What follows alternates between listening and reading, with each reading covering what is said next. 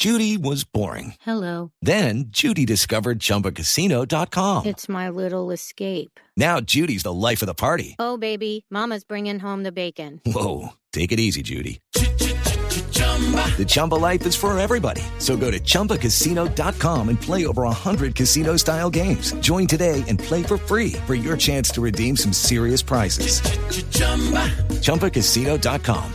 Purchase necessary. Void where prohibited by law. 18 plus terms and conditions apply. See website for details.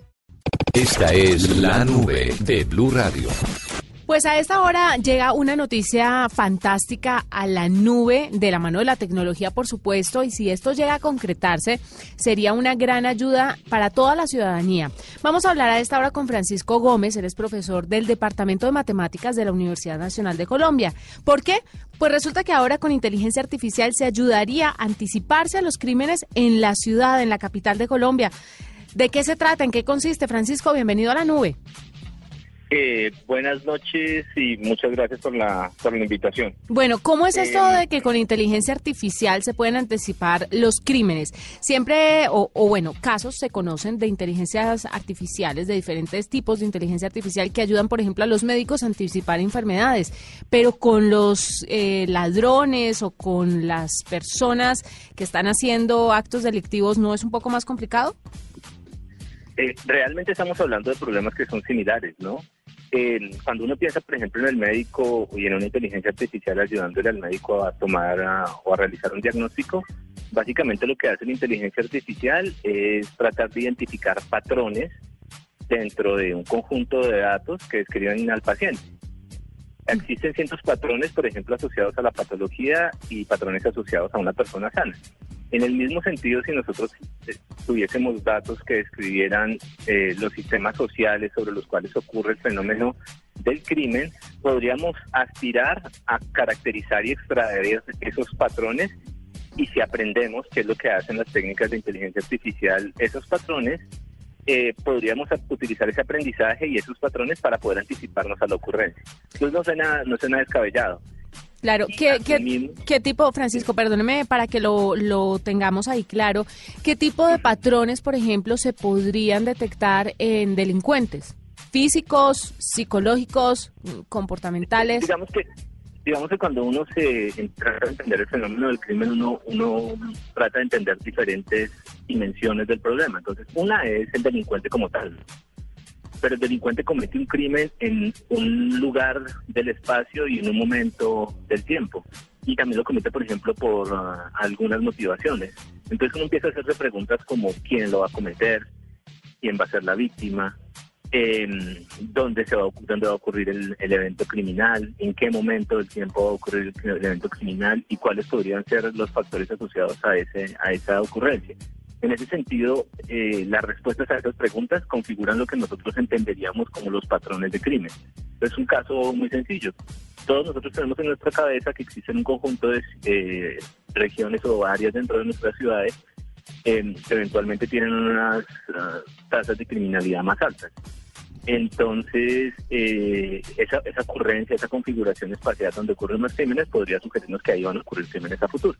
Entonces, ese es el tipo de patrones que vamos a, o que intentamos caracterizar con ¿Qué? este tipo de, de técnicas. Francisco, preguntémosle, o preguntémosle no, le quiero preguntar yo a usted eh, para que nos explique un poquito, la gente que está desprevenida, que no sabe qué es esto de la inteligencia artificial y de machine learning, y que cuando les hablan de inteligencia artificial se imaginan un robot, pero resulta que no tiene forma de androide la mayoría de las veces. Explíquele en palabras muy sencillas, como si fuera un alumno al que usted le estuviera ilustrando esto, inteligencia artificial, ¿qué es?